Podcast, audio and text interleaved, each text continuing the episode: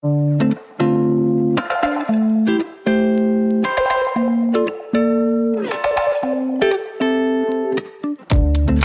and Gentlemen, hallo, liebe Kolleginnen und Kollegen, herzlich willkommen bei einer neuen Folge an der Werkbank.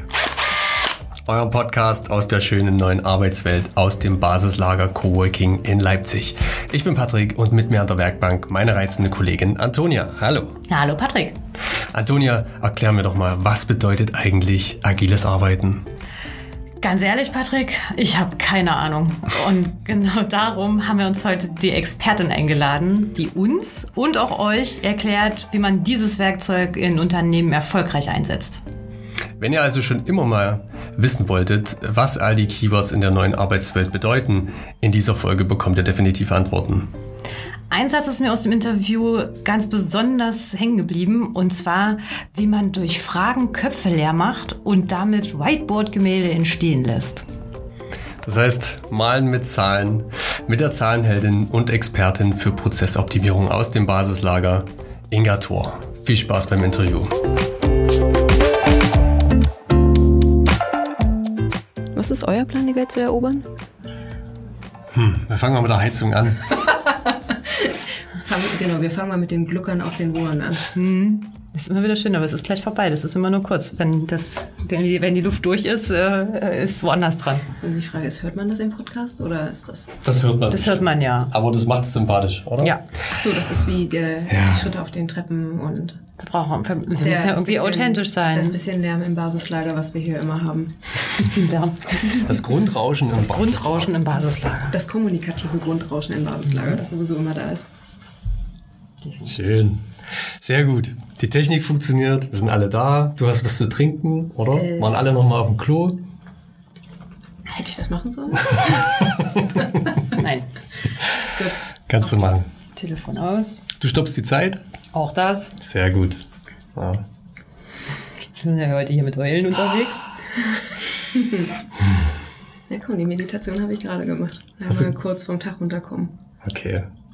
Es ist soweit. Eine neue Folge der Werkbank. Heute mit Inga Thor.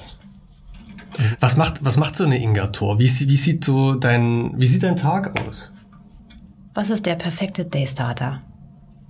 Dachfenster auf, Sonne rein, in den Himmel gucken, gucken, wie die Sonne scheint, einmal freuen und dankbar sein über das, was da ist. Tatsächlich, wenn es ein richtig guter Morgen ist, zehn Minuten meditieren noch im Bett. Funktioniert am allerbesten, bevor der Tag anfängt. Ähm, gesund essen. für mich nicht Brötchen und Honig drauf. Es ist äh, viel Protein, Salat, gute Öle, gute Fette. Jetzt werden mich wahrscheinlich die ersten angucken oder in den Podcast reinhören und denken, was zum Kuckuck macht die da?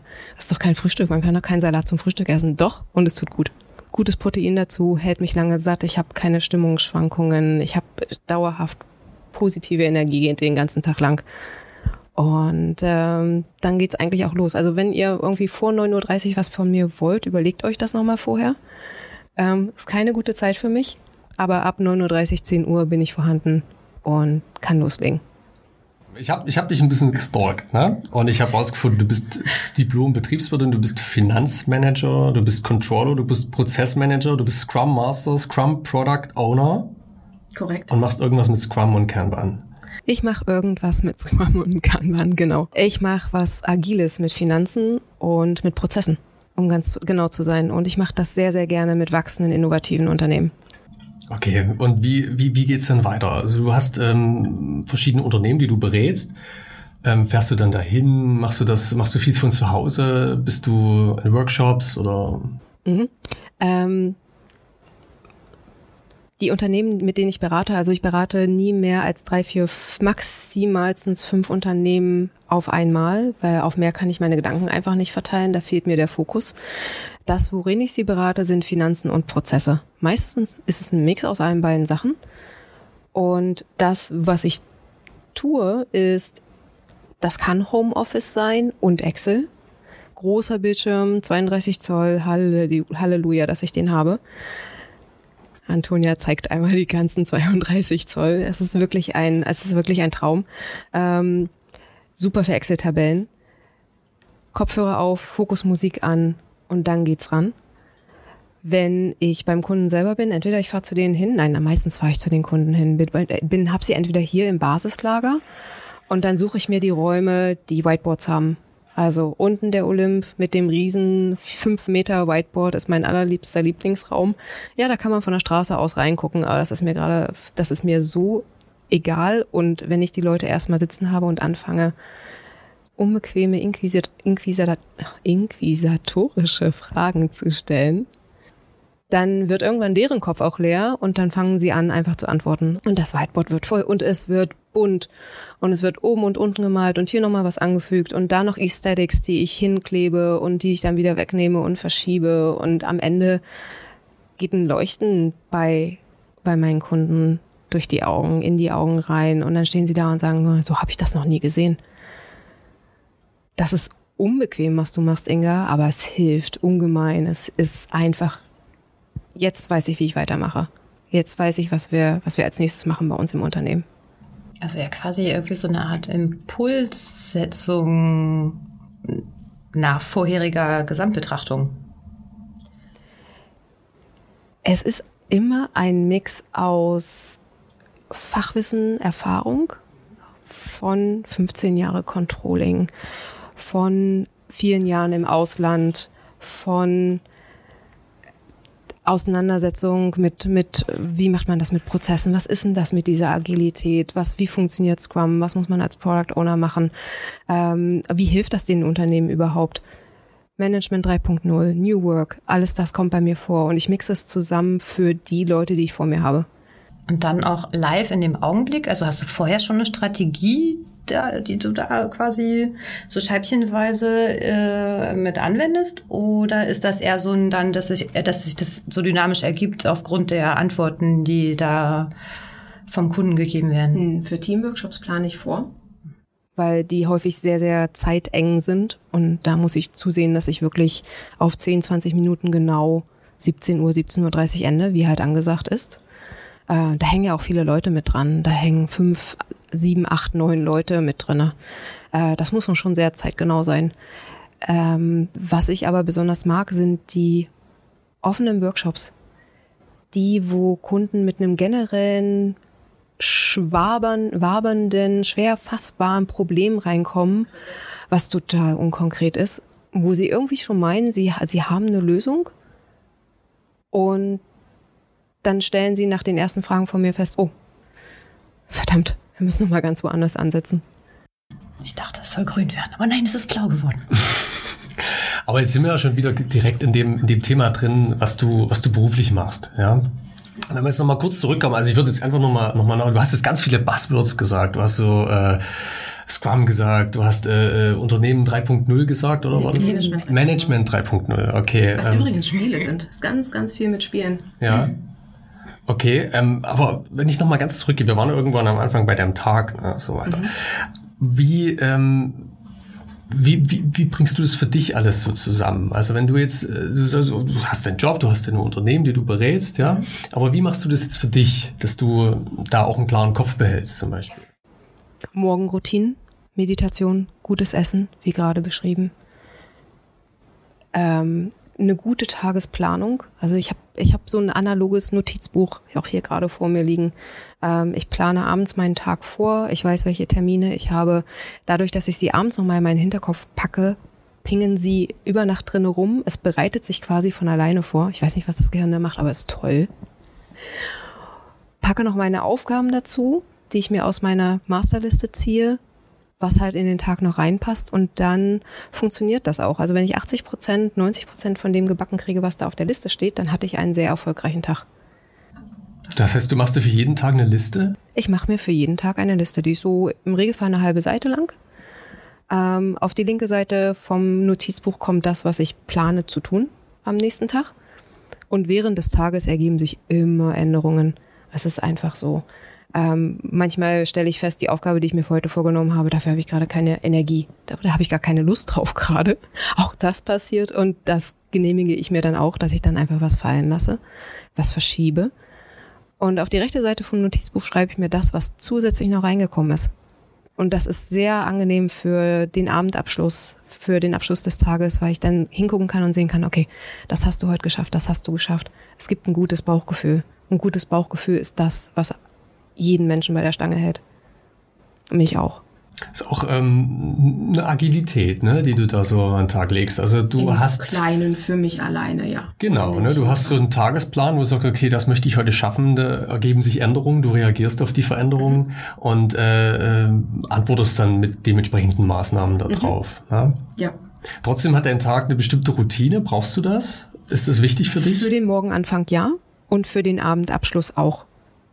Es ist auch tatsächlich so, das ist jetzt sehr intim, aber ich habe so eine Alexa bei mir im Wohnzimmer rumstehen. Die habe ich fleißig mit Routinen programmiert und eine von den Routinen ist Alexa Schluss für heute. Und dann geht das Licht auf, äh, auf bestimmte Farben und auf eine bestimmte Intensität und dann beginnt eine bestimmte Musik an zu spielen und dann geht mein Kopf von alleine in diesen, okay, heute, jetzt ist Tagesabschluss, jetzt nehme ich das Notizbuch zur Hand, jetzt gehe ich nochmal den Tag durch, ziehe nochmal Resümee, was äh, war irgendwas besonders gut, muss ich nochmal was nachverfolgen, möchte ich noch was zusätzlich machen, ähm, wie geht's mir gerade heute eigentlich? War das ein, war das ein positiver Tag? War das ein Mehrtag? Meistens sind es positive Tage. Sehr schön. Ähm, du hast ja selber auch einen Weg hingelegt bis zu deiner Selbstständigkeit. Ja, also bis zu dem, was, was jetzt Ingator ist, ne, mit deinem mhm. Unternehmen. Da gab es einen Weg dazu. Richtig. Lass uns doch mal teilhaben. Der Weg. Der Weg. Sehr, sehr klassisch. Erstmal Abitur, dann studieren gegangen, Diplom Betriebswirtschaft in Süddeutschland sehr bewusst mir noch ein zusätzliches Praktikum gesucht am Ende des Studiums, weil ich gemerkt habe, okay, das, was ich bis dahin gemacht habe, das war Marketing und Sales tatsächlich. Das ist es irgendwie nicht. Mir fehlt da noch was.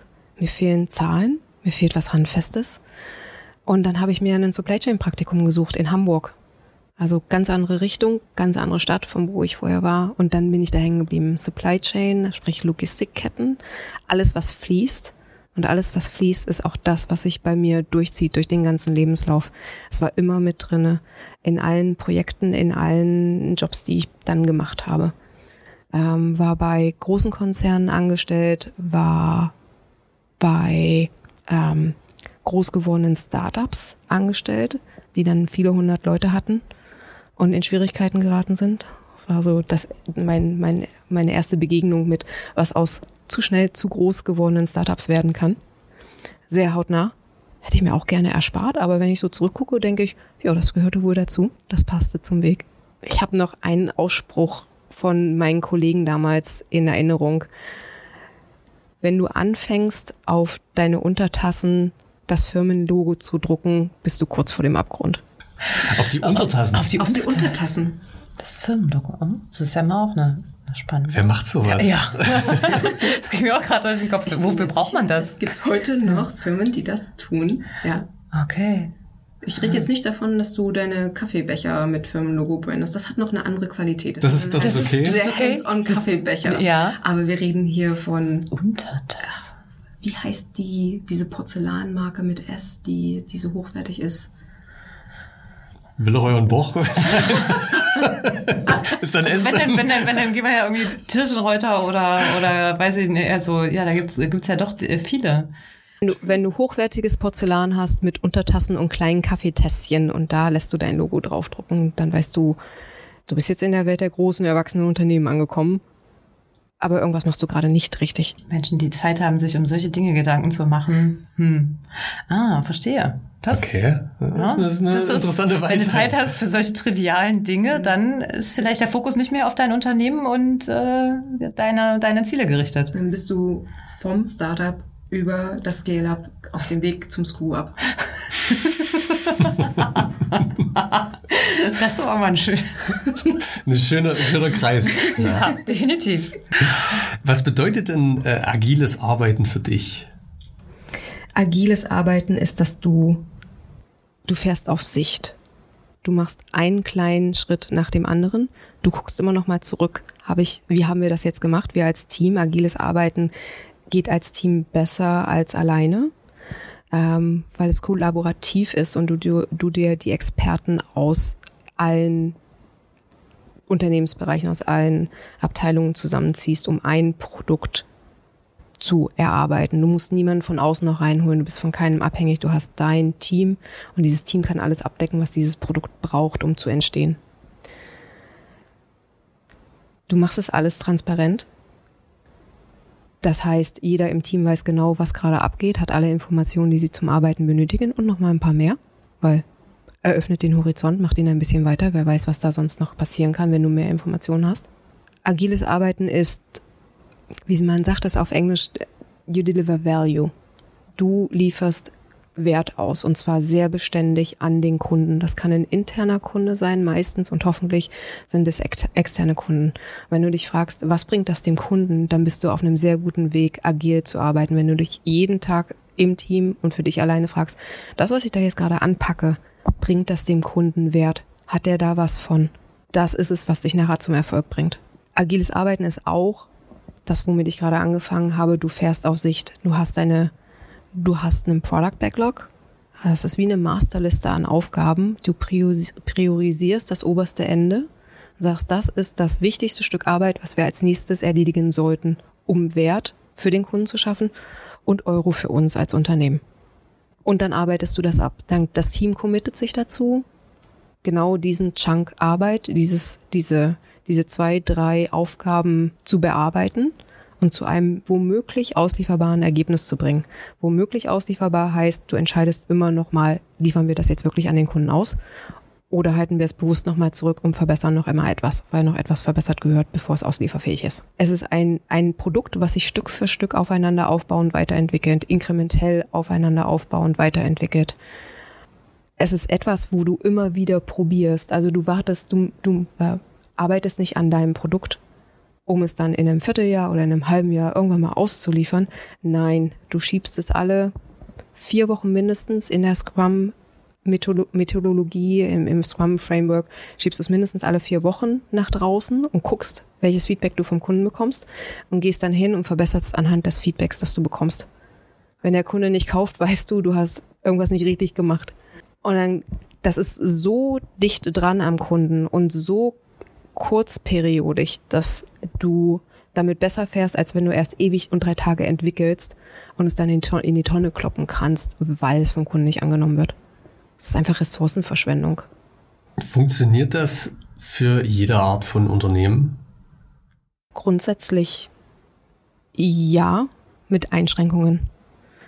Ähm, wenn du ein großes Unternehmen bist, wo das Jahrzehnte alt ist und der Chef hat bis jetzt gesagt, wo es lang geht, hat von oben die Entscheidungen getroffen, äh, dann würde ich empfehlen, es erstmal mit kleinen einzelnen Teams auszuprobieren, die totale Entscheidungsbefugnis in ihrem Bereich bekommen, wo keiner zwischen Mang irgendwas machen darf und soll, auch der Chef nicht. Keine Mitarbeiter abziehen, keine neuen Ziele ausgeben, nichts dergleichen. Das Team hat sein Ziel, also das Ziel ist formuliert, aber wie es an das Ziel rankommt, welche Schritte genau es geht, um dahin zu kommen, was genau es baut und in welcher Reihenfolge, ist dem Team überlassen. Die sind die Experten, die wissen, was gut ist und sie holen sich ständig für Feedback vom Markt, sodass sie nicht einfach ins Blaue hineinarbeiten. Das heißt, du gibst Verantwortung ab, letztendlich? Du gibst Verantwortung ab ans Team. Du gibst ihnen auch die Kompetenzen, damit sie mit dieser Verantwortung umgehen können. Du gibst ihnen Transparenz über alle Zahlen, Daten, Fakten, die sie brauchen, um zu arbeiten gibst ihnen ganz schnoddrig Budget und Räume, Freiräume auch, um das leisten zu können, um abliefern zu können. Gibst ihnen aber auch Personen mit an die Hand. Also du brauchst in solchen Teams mh, hm, gerne einen Scrum Master oder jemand, der in dem Framework bewandert ist. Ähm, Agile Coaches gehen auch jemanden, der dem Team hilft, sich auch selbst äh, mal unter die Lupe zu nehmen und zu gucken, wie haben wir denn miteinander gearbeitet in den letzten Wochen. Nicht nur aufs Produkt zu gucken, wie haben wir das Produkt verbessert, sondern auch zu gucken, wie sind wir als Team miteinander umgegangen, wie waren unsere Prozesse, die untereinander ähm, haben. Es ist schön für uns hier zu arbeiten. Es hört sich sehr, sehr banal an und sehr wischiwaschi weich, aber jeder, der in einem Team schon mal gearbeitet hat, das aus irgendeinem Grund, wo man das Gefühl hat, es wabert was rum, man kann es aber gerade nicht fassen, der weiß, dass solche Retrospektiven, also die quasi die innerteamliche Nabelschau alle ein, zwei vier Wochen, die ist so wichtig. Danach läuft es viel besser. Danach kommen auch Sachen, also da kommen Sachen auf den Tisch. Du bearbeitest sie als Team, du guckst, was ist gut gelaufen, was ist schlecht gelaufen, was wollen wir ausprobieren. Das ist das, was das Team auch sehr langfristig zusammenhält, ohne dass es implodiert oder explodiert. Das ist ja auch ein Prozess, der sehr viel Kraft und auch Energie braucht. Ja, also so wie du das jetzt gerade sagst, äh, auch mit Feedback-Schleifen und sich immer wieder gegenseitig abtasten und schauen, passt das jetzt für alle, passt das für den Kunden. Ja, ähm, ist es nicht manchmal einfacher? Es gibt eine klare Vorgabe und dann wird nach dieser Vorgabe gearbeitet. Wenn du wüsstest, dass diese Vorgabe das Ei des Kolumbus ist und das einzig Richtige, bestimmt. Aber du weißt es in einem komplexen Markt nicht. Du weißt es in einem komplexen Umfeld nicht. Der Wettbewerber der, im Markt äh, entwickelt vielleicht schon was an dir vorbei, während du an diesem einen richtigen Ding schraubst, weil jemand eine klare Vorgabe gemacht hat. Auf lange Sicht. Weil er meint, es besser zu wissen. Ist das so, also jetzt mal Stichwort Old Economy, ist das so ein bisschen das Problem, was es da gibt gerade? Ne? Dass man also dieses Pyramidensystem von oben nach unten hat. Ja, oben gibt es einen Entscheider, unten gibt es die Ausführer. Und agiles Arbeiten dreht also diese Pyramide komplett um und sagt sich, die, die die Arbeit ausführen, organisieren sich in Teams und äh, bekommen mhm. Entscheidungsbefugnisse. Mhm. Wenn du diese Pyramide dir einmal noch mal kurz vor Augen rufst, oben an der Spitze hast du den einen Entscheider, in der Mitte hast du so ein mittleres Management, die quasi das runterbrechen, was der Entscheider beschieden hat, was der eins richtige gangbare Weg ist. Und unten sind die unmündigen Mitarbeiter, die einfach ausführen sollen, möglichst nicht nachfragen, einfach nur tun. Und diese Pyramide drehst du um. Und wenn du sie umdrehst, dann hast du eigentlich kein Mittelmanagement mehr. Dann hast du noch Facilitators oder Fürsorger wie Scrum Master, die helfen. Du hast viel Entscheidungsbefugnis bei den Mitarbeitern in der breiten Basis, die jetzt oben ist, die breite Basis. Und du hast den Kunden. Und es läuft alles spitz fokussiert auf den Kunden und seine Bedürfnisse zu. Das ist gerade ein, ein Bild, was sich bei mir im Kopf bildet, während wir über Pyramiden, die sich umdrehen, reden. Ich weiß auch nicht, wie ich auf Pyramiden also, gekommen bin. Doch, aber das Bild passt auf jeden Fall, das ist genau richtig. Und warum nicht? In der agilen Arbeitswelt können wir auch Pyramiden umdrehen. naja, ein Pyramidensystem ist ja grundsätzlich mal nichts Gutes, ne? Multilevel-Marketing oder so anspricht. Aber das äh, fordert natürlich auch von den Mitarbeitern sehr viel äh, Bereitschaft dafür. Ähm, und äh, ich könnte mir vorstellen, dass es auch bei bestimmten Mitarbeitern an die Grenzen kommt, ja? dass man auf mhm. einmal mit äh, Verantwortung konfrontiert ist und äh, mhm. sich selbst hinterfragen muss. Nur Verantwortung übertragen reicht nicht. Du musst die Möglichkeit, du musst die Kompetenzen mitgeben. Das heißt, einfach nur zu sagen, so, ab morgen machen wir Scrum, ab morgen sind wir agil. Das reicht wohl nicht. Da dürfen gerne Workshops, da darf gerne eine also Workshops, um das, um die Grund, um das Grundwissen zu schaffen im Unternehmen, in den Teams, die es ausprobieren sollen. Das muss erstmal da sein. Was ist denn das überhaupt? Warum, warum machen wir das? Und das, das sind keine von vorne Beschall-Workshops. Das sind wirklich hands-on, womöglich überhaupt gar keine Präsentation dabei. Kein PowerPoint, das aufgerufen wird, kein Beamer, der dasteht, sondern gerne wieder Whiteboard, gerne agile Spiele ähm, Lego Series Play. Wir haben mit Lego Series Play schon Bahnhöfe gebaut. Ähm, wir haben Organisationsgestaltung schon gemacht mit Management 3.0. Wie wie bauen wir uns unser Team, wer übernimmt welche Rollen, wer hat welche Hüte auf und dann schieben wir hin und her und gucken, wo irgendwelche Lücken sind. Sehr verspielt, sehr hands-on, damit kriegst du Mitarbeiter viel, viel leichter um ihnen erstmal zu erklären, okay, wie geht agiles Arbeiten? Was ist denn diese neue Arbeitswelt, in die wir dich da gerade sanft reinschubsen wollen? So. Also, musst sie befähigen. Du musst ihnen die Verantwortung übertragen. Du darfst nicht reinfuschen gehen, wenn du ihnen die Verantwortung einmal übertragen hast. Das ist sehr schwer für viele Chefs, sich dann zurückzuhalten und zu sagen, ich habe es jetzt abgegeben. Ich habe gute Leute vor mir, nicht unter mir vor mir, mit mir. Die haben Haus gebaut. Die haben Kinder großgezogen. Die werden wissen, was sie tun. Die haben eine Ausbildung, ein Studium, sind, sind in der Welt rumgekommen. Die haben schon ein Leben, worauf sie mit Erfahrungswerten zurückgreifen können. Die wissen, was sie tun. Ich überlasse es ihnen jetzt. Ich vertraue ihnen. Und es ist wie in jeder guten Beziehung, du musst immer wieder an diesem Vertrauen arbeiten. Es kann sehr schnell verletzt werden, es kann sehr schnell entschwinden. Auch dafür sind Retrospektiven aus dem Scrum eine, eine sehr gute Methode, um dieses Vertrauen dauerhaft zu erhalten. Wenn du auch für Chefs, wenn sie sich verletzlich zeigen, wenn sie sich aufmachen, wenn sie sagen, ich weiß nicht alles, ich kann auch nicht alles. Auch das schafft Vertrauen. Es macht menschlich.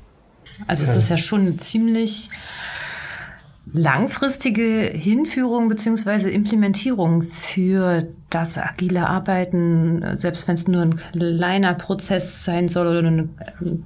bestimmte Abteilung oder bestimmter äh, ja, Kreislauf, der, der, der neu betrachtet werden soll.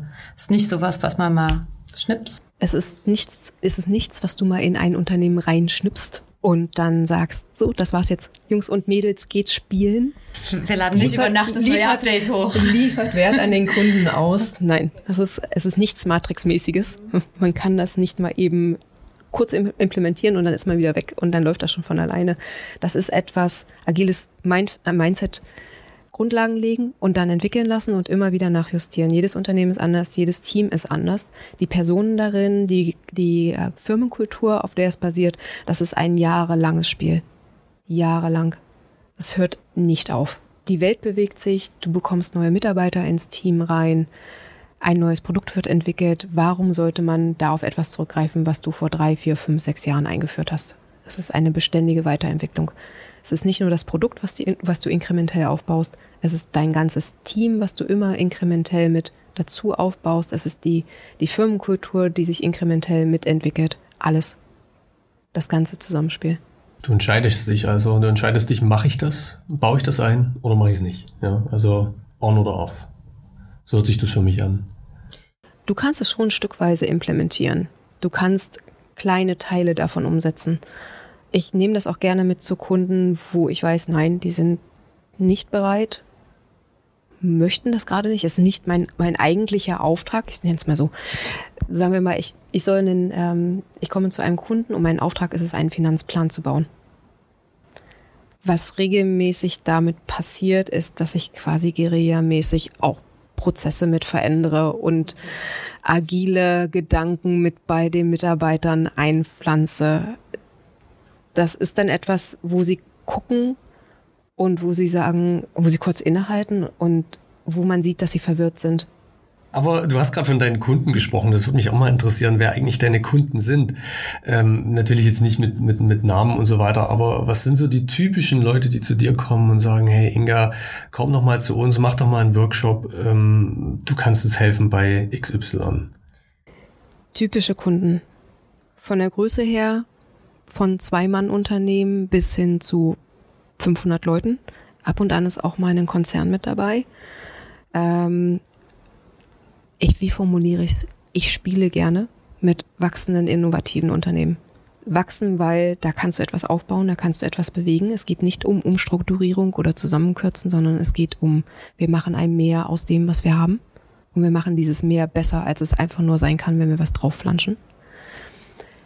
Innovativ und da bin ich, da kommt die Inga durch. Ich brauch's für meinen Kopf. Es darf etwas, es dürfen Geschäftsmodelle, es dürfen Produkte sein, die meinen Kopf anregen, ähm, die mir selber eine neue Welt aufmachen, wenn ich selber schon neue Welt ins Unternehmen bringen darf. Die Branchen sind eigentlich relativ egal. Das, da mag ich auch sehr die Vielfalt und ich mag es vor allen Dingen, Wissen und Erkenntnisse von einer Branche in die andere zu tragen. Also das, was ich heute in der bei einem Kunden in der Elektronikbranche sehe, ist vielleicht etwas, was ich morgen bei jemandem, der einen Amazon-Handel hat, anbringen kann. Weil es übergreifend ist, weil es beiden hilft. Und wenn du ähm, jetzt auch gerade, du hast vorhin schon mal Methodiken angesprochen, ja, dass du machst Lego Serious Play, ähm, du baust auch Businesspläne, ne, du, du äh, schreibst viel an Whiteboards, ja. Ähm, wie viel wie viel Zeit beansprucht denn das Ganze? Wenn, wenn du jetzt zu einem Kunden gehst, bist du dann den ganzen Tag dort? Bist du nur mal für ein paar Stunden da? Kommt auf den Kunden drauf an. Also wenn ich Workshops mache, dann sind die häufig einen Tag, teilweise auch zwei oder drei Tage am Stück.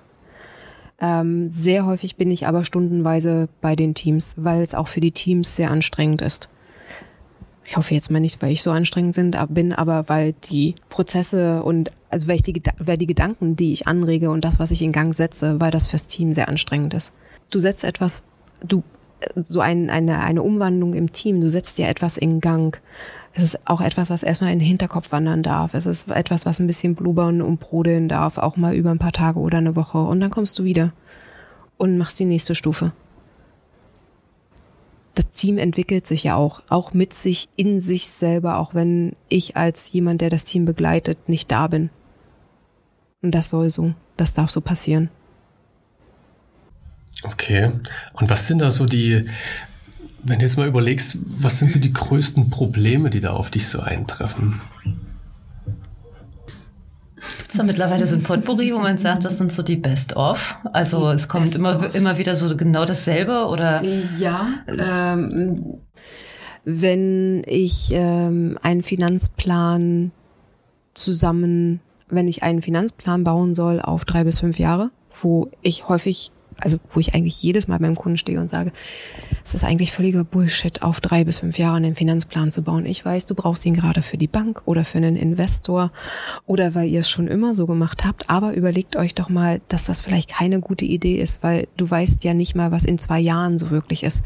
Du kannst einen groben Plan machen, da bin ich dabei, aber bitte keinen detaillierten, feingetunten Finanzplan. Grobe Richtung, ja, passt gerne als Vision, Mission, strategische Schritte da, dorthin, ähm, aber nicht als komplett fein austarierte Zahlen. Ich habe schon Finanzpläne gesehen, die waren auf mehrere Jahre bis auf einen Cent genau gerechnet. Ich sehe euch beide gerade. Also ich kann mir das für mich persönlich nicht vorstellen. Ne? Also das ist, man weiß ja nie, was im nächsten Jahr passiert und ich tue mich schon schwer, einen Monat im Voraus Termine zu machen. Ja. Aber ähm, gerade ein Finanzplan über drei bis fünf Jahre, ich dachte immer, das wäre auch so vielleicht so ein Stück weit normal. Du sagst es selber, für die Bank braucht man das, ja, für Investoren braucht man das. Was ist denn die Realität? Die Realität ist, dass tatsächlich diese Pläne für genau diese Institutionen gebraucht werden. Also um Geld zu bekommen, musst du quasi sagen, wofür du das Geld verwenden wirst. Und dafür braucht es diesen Finanzplan. Und dann setzt sich jemand, der dein Geschäftsmodell nicht kennt, mit 30 von dir geschriebenen Seiten und ganz vielen Excel-Tabellen hin und bewertet und sagt, okay, check, der bekommt jetzt Geld von mir oder vom Staat. Und was ist für dich selbst sinnvoll als für Unternehmen? Für mich selbst sinnvoll empfehle ich, wenn ein Unternehmen Finanzpläne macht, plant auf 18 Monate rollierend das ist meine persönliche Empfindung. Das ist kein, das ist keine Weisheit, die ich irgendwo hergenommen habe. Das ist das, was ich nach 15 Jahren Controlling sage. Plant auf 18 Monate rollierend. Bis dahin solltet ihr relativ fein geplant haben und danach könnt ihr noch mal ein bisschen grob, wenn ihr das möchtet, um das Jahr zum Beispiel voll zu machen. Liegt daran, dass du immer einen Jahresabschluss mitnehmen möchtest. Du möchtest immer wissen, wie dein Steuerjahr aussieht, wie dein Finanzjahr aussieht, wie dein Steuerjahr aussieht. Und du hast eigentlich in jedem Unternehmen Projekte, die länger als ein Jahr dauern. Oder Vorhaben, Entwicklungen, die länger als ein Jahr haben. Und dann bist du mit einem 18 Monate Zeithorizont sehr gut dabei. Und in diesem Zeithorizont, in diesen 18 Monaten, je nachdem, wie weit er fortgeschritten ist, machst du die Daten granularer und feiner. Also auf Monatsbasis, jetzt der nächste Monat für mich, Februar, März, April, da kannst du auch mal gucken, dass du auf Tagesbasis planst. Das hört sich jetzt bescheuert an, aber wenn du große Kunden hast, die dich bezahlen, in, in, äh, ähm, um wo dein wesentliches Geld reinkommst, reinbekommst, dann möchtest du wissen, ob dieses Geld am 3. März reinkommt oder am 30. März. Je nachdem, wo du mit deinem Startup, mit deiner Gründung stehst, kannst du dann nämlich Gehälter bezahlen oder nicht. Weil das Geld rechtzeitig kommt oder nicht. Und wenn du das so genau weißt, im Voraus, dann kannst du nochmal zum Telefonhörer greifen und mit dem Kunden telefonieren.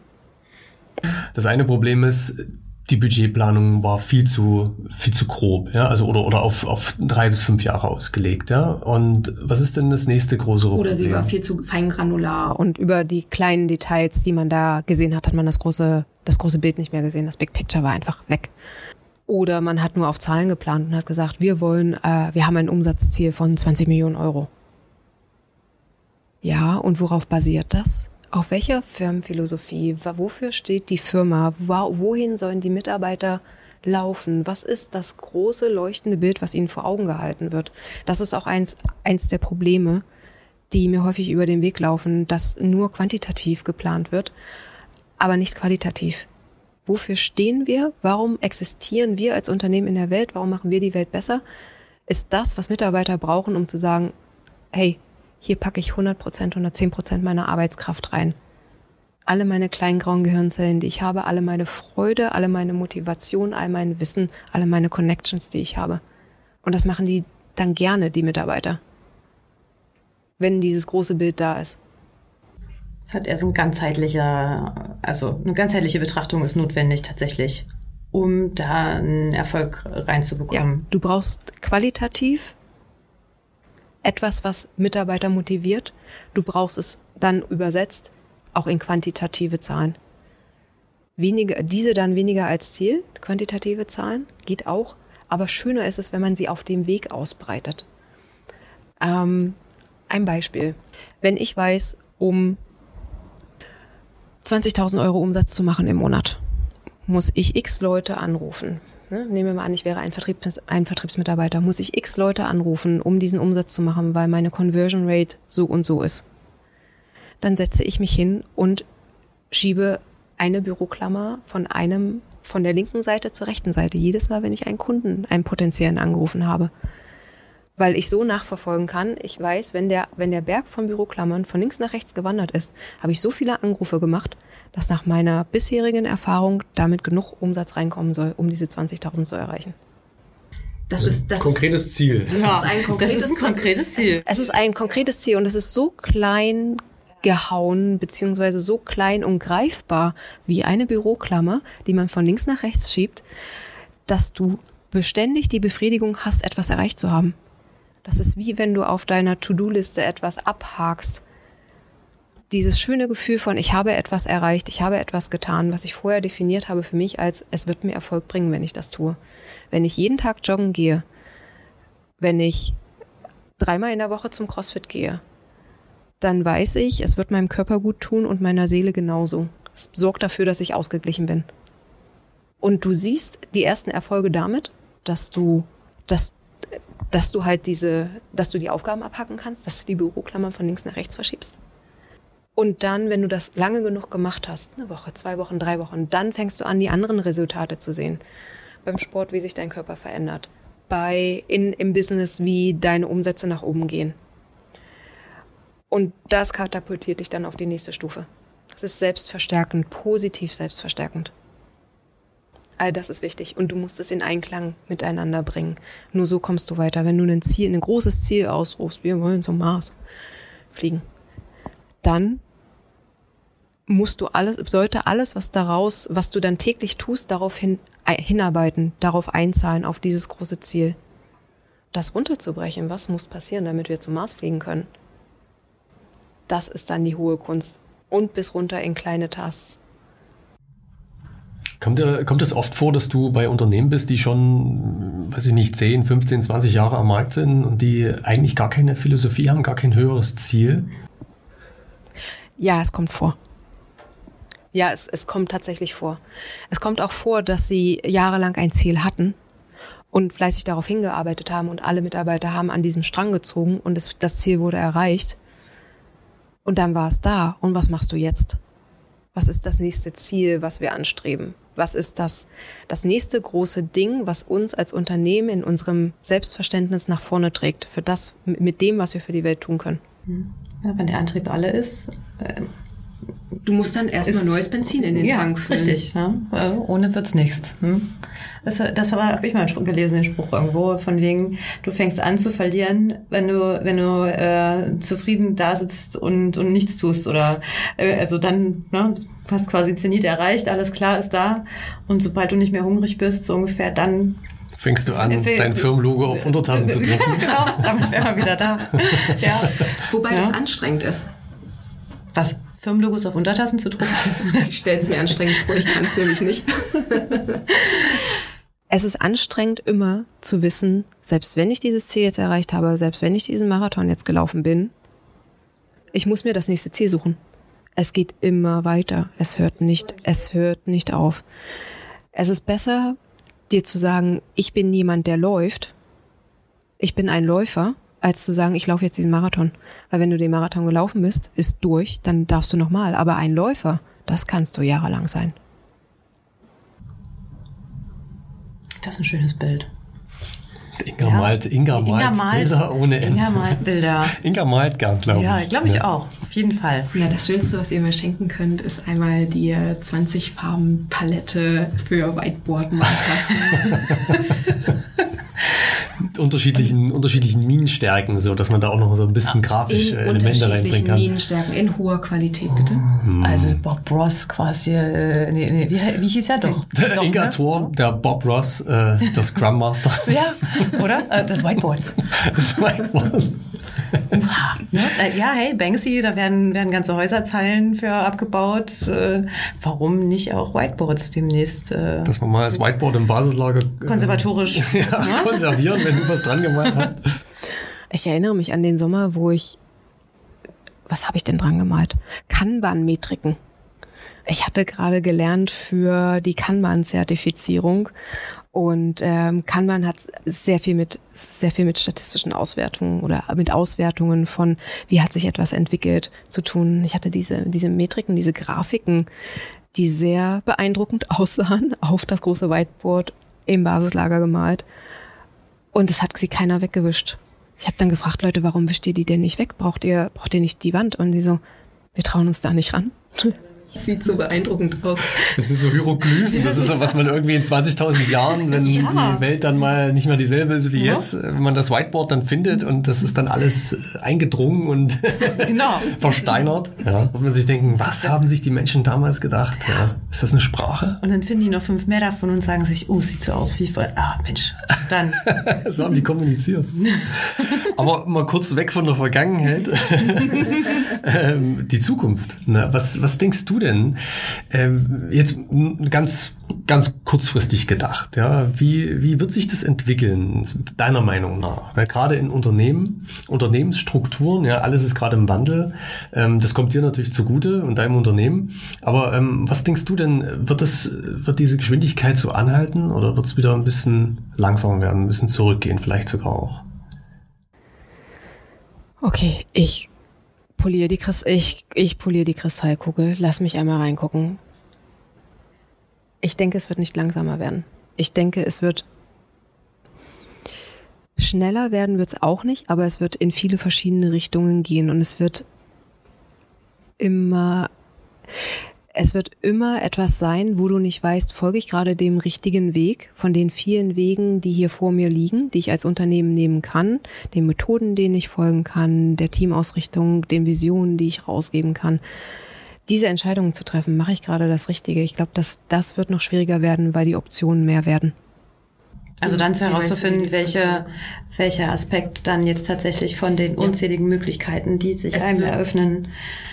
Es wird die Fähigkeit zur Entscheidung verlangen wir entscheiden uns jetzt für Weg C, obwohl wir Weg A bis Z vor uns haben und jeden von diesen gehen könnten. Wir entscheiden uns jetzt bewusst dafür. Wir halten uns vielleicht noch ein oder zwei andere offen, aber das ist jetzt das, was wir machen.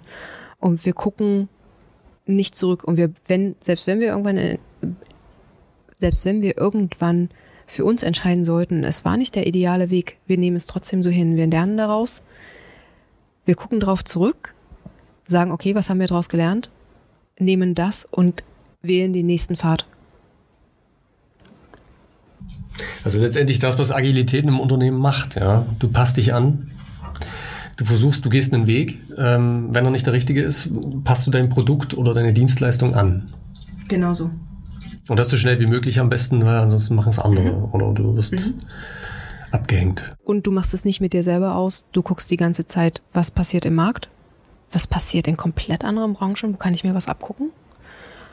Und es hilft enorm, Wegbegleiter zu haben. Es hilft enorm, ein gutes Netzwerk an anderen Unternehmern, an zu Freunden gewordenen Unternehmern zu haben, die an deiner Seite sind, die deine Sprache sprechen, die wissen, was es bedeutet, Unternehmer zu sein.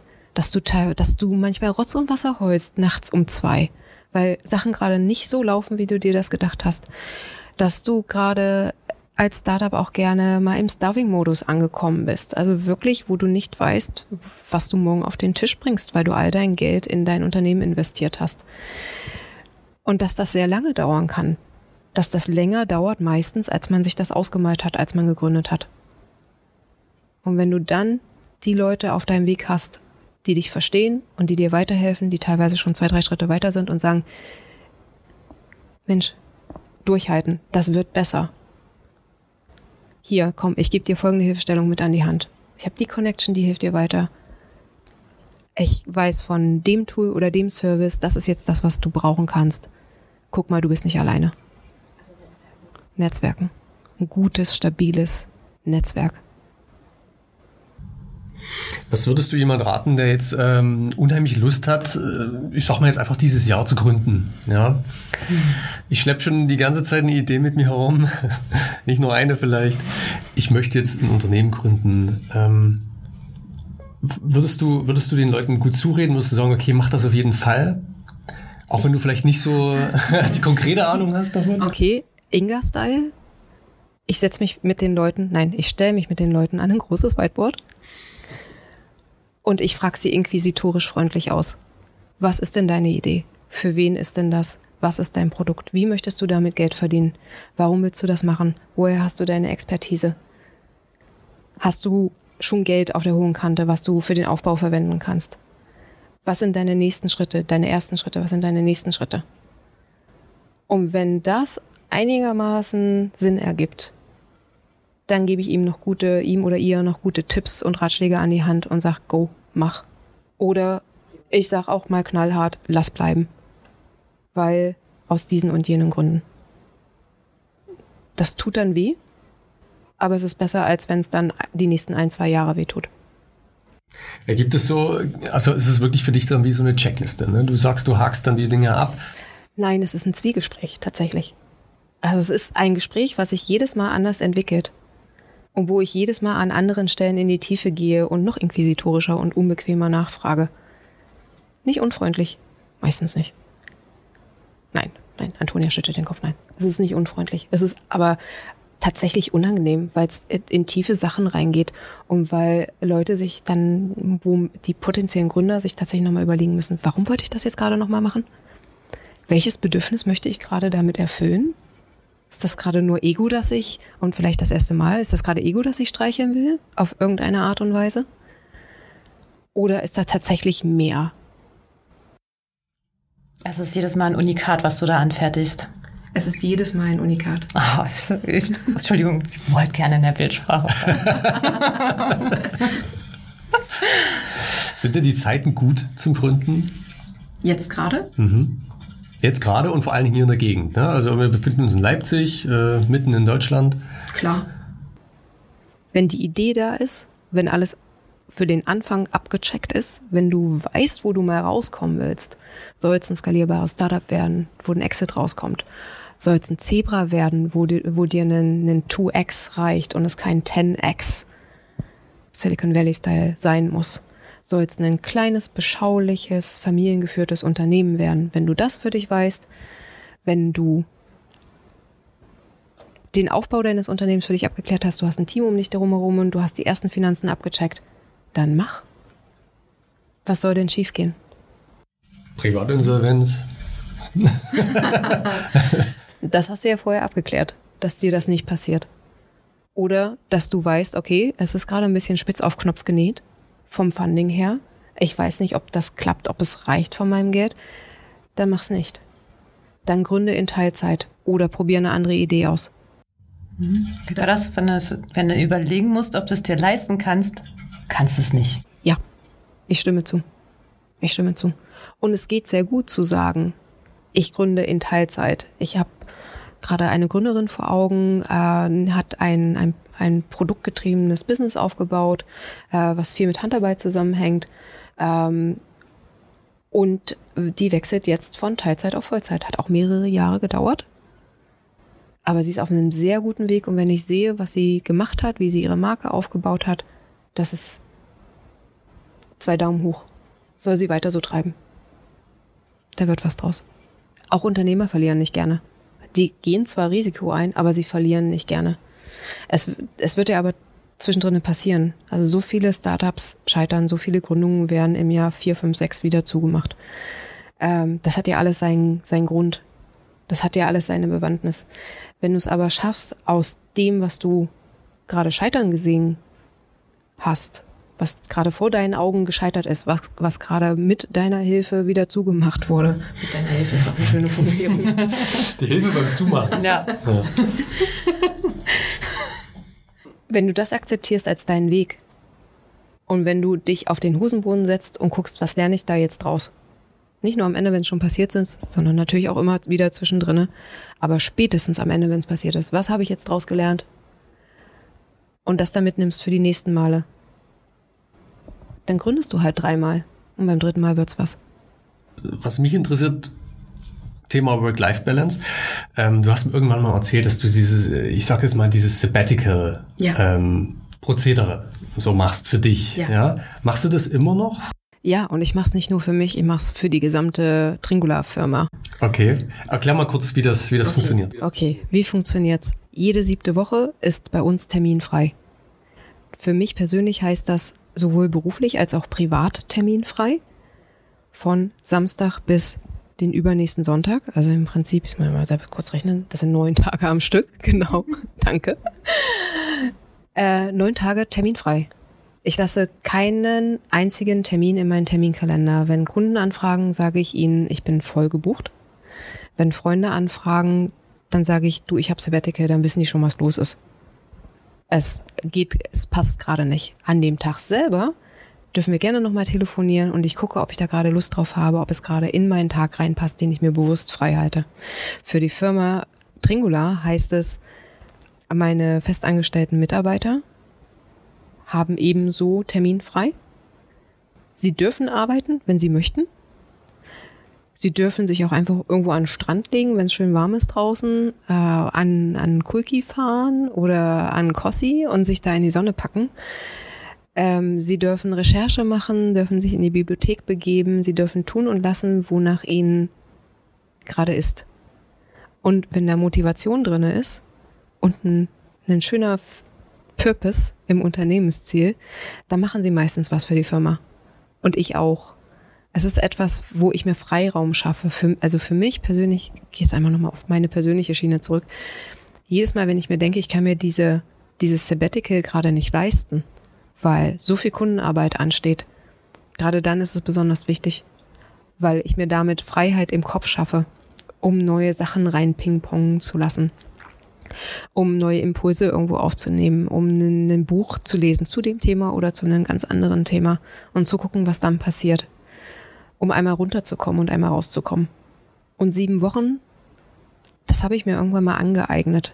Ich habe das, davon mal gelesen von einem amerikanischen Unternehmer, der das für sich und seine Firma macht und habe gesagt, was soll denn schiefgehen? Ich probiere das jetzt einfach mal. Und es war so bereichernd und ich habe so viele Wochen davon noch gezehrt nach dieser einen terminfreien Woche, dass ich es inzwischen seit anderthalb Jahren mache. Das heißt, du machst jede siebte Woche? Jede siebte Woche. Eine Woche. Es ist fest in meinem Kalender eingetragen. Also er ist fest geblockt mit jede siebte Woche ist terminfrei. Und da passiert, da kommt dann auch nichts rein. Also da, das passiert, ich würde jetzt nicht sagen nie. Es, es passiert gelegentlich, dass ich was reinnehme. Ähm, dann ist es aber eine bewusste Entscheidung und ich weiß, ich werde den Preis dafür bezahlen weil es mir die Woche zerrupft. Ich hatte mal eine Woche, wo ich nur einen Massagetermin auf, einen, auf dem Mittwoch hatte. Ich hatte nur einen Massagetermin in dieser ganzen Woche drin und ich habe die ganze Zeit nur daran denken müssen, dass diese Woche nicht komplett frei für mich ist, weil ich da diesen einen mir wohltuenden Termin drin hatte. Und das war ein, ein Lehrstück par excellence. Seitdem passen auch private Termine absolut nicht rein. Also ich wollte gerade sagen, es ist jetzt nicht bloß berufliche Termine, sondern eben auch private Korrekt. Termine. Selbst Sport, was bei mir sonst drei, vier Wochen im Voraus geplant ist. Ich trage mich halt in die Kurse entsprechend ein, damit ich mich darum nicht mehr kümmern muss und damit ich dann die Arbeit um meine Freizeit drumherum packe. Work-Life-Balance. Selbst Sport ist in der Woche, habe ich keine Termine. Ich gucke an dem Tag selber, habe ich jetzt Bock in den 9 Uhr Kurs zu gehen, habe ich Bock in den 18 Uhr Kurs zu gehen, habe ich überhaupt Bock hinzugehen. Mache es sehr spontan. Gucke, ob noch ein Platz frei ist wenn nicht, habe ich halt Pech gehabt. Aber ähm, auch, also Termine, keine Termine zu haben, heißt ja nicht nicht zu arbeiten. Das ist korrekt. In den sieben, in dieser siebten Woche ist alles erlaubt, was ich mir selber in den Tag reintun möchte. Ich kann an einem Projekt arbeiten, wenn ich das möchte, an einem privaten, an einem beruflichen.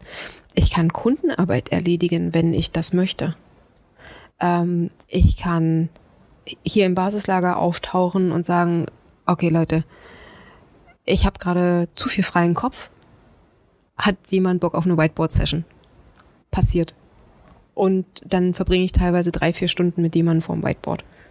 Und gehe dann aber auch glücklich nach Hause, weil es sich nicht wie Arbeit angeführt hat, sondern weil es sich wie frei angeführt hat. Es war Kreativität drinne, es hat alle Synapsen bei mir angesprochen. Ähm, es macht mich glücklich. Und es ist auch etwas, also jetzt äh, diese eine Woche komplett frei, was du deinen Mitarbeitern eingestehst, was sie machen dürfen. Ich sage, so ist das. Ich bitte sie darum. Ich sage, so ist das. Ich werde nicht da sein. Also nicht arbeitend quasi zur Verfügung, also nicht auf Abruf. Und ich möchte, dass du das für dich auch nutzt. Ob sie es dann auch privat so machen, weiß ich nicht. Ich erzähle ihnen von den Vorteilen, sie dürfen das für sich selber entscheiden. Aber für die Woche haben wir keine beruflichen Termine. Das heißt, die könnten auch ganz normal irgendwie in Urlaub fahren oder so und einfach mal ja, wegfahren? Korrekt. Das ist völlig. Ja, das tun sie auch. Ich selber war in meinem letzten Sabbatical für ein paar Tage an der Ostsee. Das ist interessant, oder? Also ich, ja, ich, ich finde das sehr interessant. So aus, aus Arbeitnehmersicht vor allen Dingen ist es interessant, ja. Ähm, ich verstehe, dass das zu was führt. Also das, das macht auf jeden Fall Sinn und ich würde mich freuen, sowas zu haben. Aber ähm, natürlich auch als, als Unternehmer mit Angestellten mhm.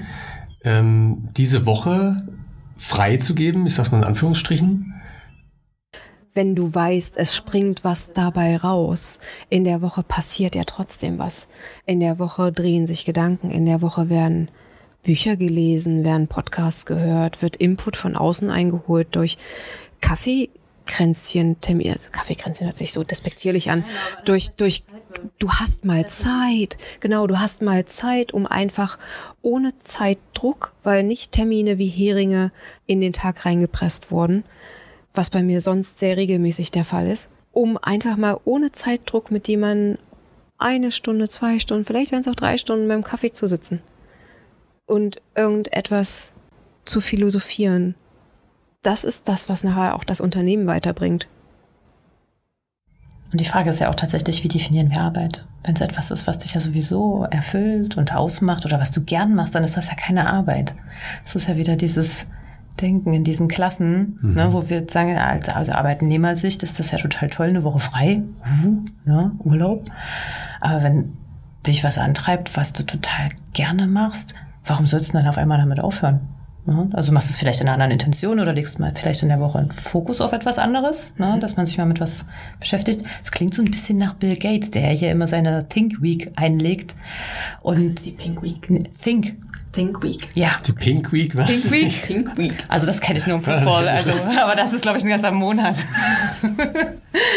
aber der da auch immer dann quasi die Zeit nimmt, sich die Bücher durchzulesen, die ihn interessieren und alles, was ihm so an Fragen und Ideen durch den Kopf gegangen sind, die er die ganze Zeit notiert hat, die er dann quasi da sich in dieser Woche Zeit nimmt, ähm, mal zu bedenken tatsächlich mhm. und zu recherchieren, mhm. ob das mhm. vielleicht gut, schlecht oder was ihm das bringt. Also es ist, um dann eben wieder neue Mechanismen in Gang zu setzen. Ne? Es ist Der Witz ist, es gibt einige Leute, ich hatte mal einen Kollegen ähm, in meinem ersten Job, ganz wunderbarer Kollege, einer von, von äh, so ein alter Seebär-Controller und quasi der, ähm, der Zulaufpunkt für alle im Unternehmen, die ein Problem hatten. Die sind an der, an der Unternehmenspsychologin, an dem Raum quasi vorbeigelaufen, den Flur weiter runter, beim Controlling eingekehrt. Sehr krass, Tür zu und nach einer halben Stunde kamen sie regelmäßig erleichtert, also sichtbar erleichtert wieder raus, weil sie gerade ein Problem geklärt bekommen haben. Dieser Kollege, für mich war er mein erster Mentor, hat jedes Jahr zu Silvester sich in eine Hütte eingeschlossen, vier Tage lang und über das Jahr reflektiert und geguckt, was macht er da jetzt draus und einfach mal sein lassen, sich selber, alles um ihn drumherum.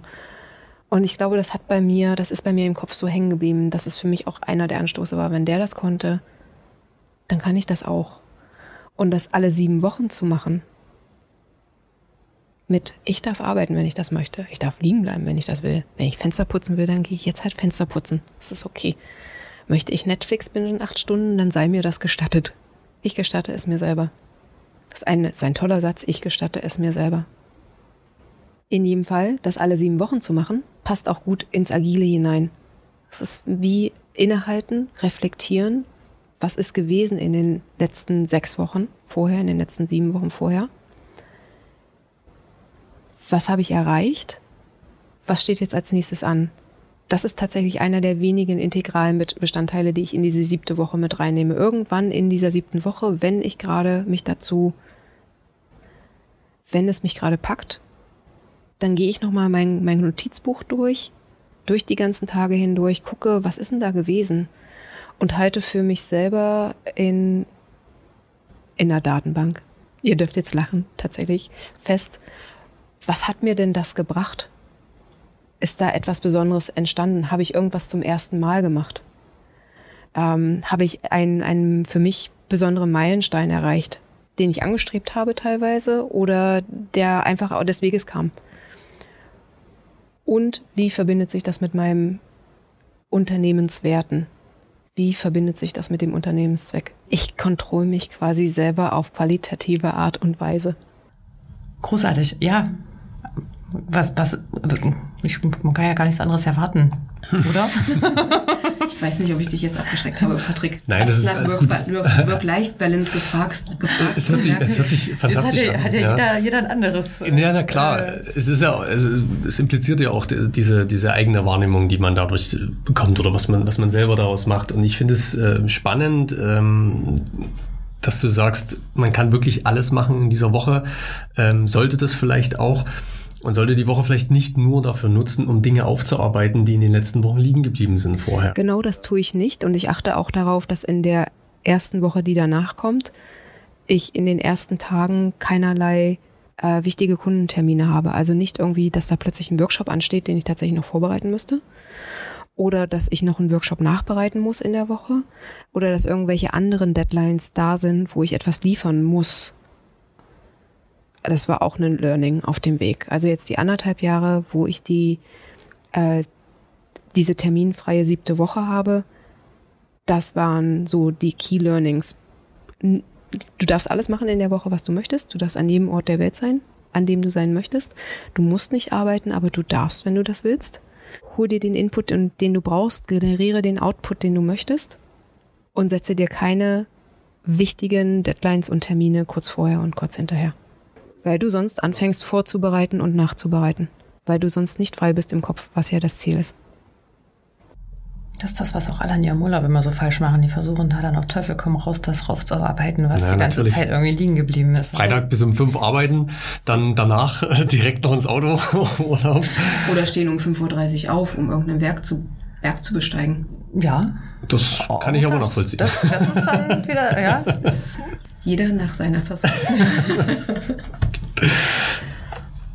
Also worauf ja. würdest du nicht verzichten wollen?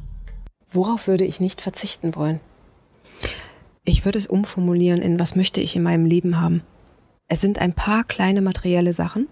Ich möchte in meinem Leben haben mein schönes, gutes Notizbuch mit einem schönen Schreibgerät, weil es mir hilft, mich zu sortieren, mich voranzubringen, mein Unternehmen voranzubringen, ausbalanciert zu sein.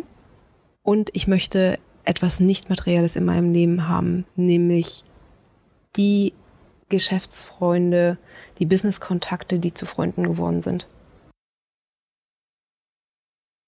Weil sie mir sowohl den, die geistigen Anstöße geben, als auch die gute Basis, um selber mit meinem Unternehmen voranzukommen, um selber die nächsten Schritte zu gehen und weil ich auch geben darf. Sie erlauben mir, dass ich geben darf. Das ist etwas sehr Wertvolles. Klingt schön. Ich finde, das ist genau der richtige Abschluss. Und man muss über bedenken, die Inga hat tatsächlich am Anfang dieser kurzen Aufzählung was sie gerne in ihrem Leben haben möchte, das alles mit geschlossenen Augen gemacht. Also sie hat wahrscheinlich gerade wieder ein Bild gemalt und sich vorgestellt, wie sich das anfühlt und was sie da gerne haben möchte. Und das ist unglaublich schön. Also ich finde es genau der richtige Abschluss. Es kam in dem Bild auch mein Küchentisch drinne vor wo ich koche und wo wir dann einfach sitzen und dann plötzlich anfangen, was an die Fensterscheiben zu malen. Das passiert sehr häufig bei mir. Also wenn du mal ein Buch rausbringst, Inga, mhm. dann ist doch bitte Malen mit Zahlen. Bei Inga Thor. Schön, dass du da warst, Inga. Vielen Hat Dank. Mich sehr gefreut, dass wir dich interviewen durften. Es war mir eine Freude mit euch. Sehr schön. Dann Dankeschön. Vielen schön. Puh, das war jetzt doch eine ganze Menge Input. Und ich denke, ich habe eine Menge mitgenommen, äh, viel Licht ins Dunkel gebracht und ich hoffe, euch geht es genauso. Wenn ihr jetzt noch offene Fragen habt, was wir annehmen, dass ihr noch offene Fragen habt, bitte schreibt uns, äh, textet uns, schreibt uns eine DM auf Instagram, ähm, schreibt uns über Facebook an, ihr könnt euch über, uns über LinkedIn erreichen, ihr könnt uns eine E-Mail schreiben, kommt im Basislager vorbei, sagt mal Hallo. Wir freuen uns, euch zu sehen, euch zu hören oder von euch zu lesen. Bis bald. Bis bald. Ciao.